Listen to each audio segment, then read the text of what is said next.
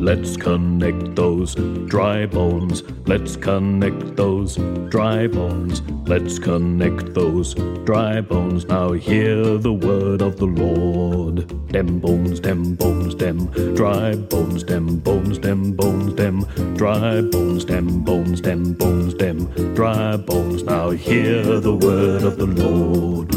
The toe bone's connected to the foot bone. The foot bone's connected to the ankle bone. The ankle bone's connected to the leg bone. The leg bone's connected to the knee bone. The knee bone's connected to the thigh bone. The thigh bone's connected to the hip bone. The hip bone's connected to the backbone. The backbone's connected to the shoulder bone. The shoulder bone's connected to the neck bone.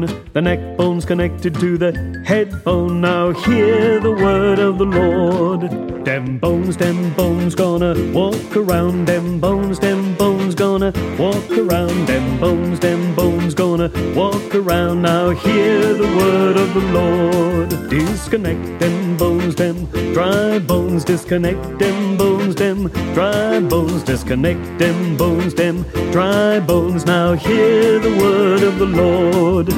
The head bone's connected to the neck bone. The neck bone's connected to the shoulder bone. The shoulder bone's connected to the backbone. The backbone's connected to the hip bone. The hip bone's connected to the thigh bone. The thigh bone's connected to the knee bone. The knee bone's connected to the leg bone. The leg bone's connected to the ankle bone. The ankle bone's connected to the foot bone. The foot bone's connected to the toe bone. Now hear the word of the Lord.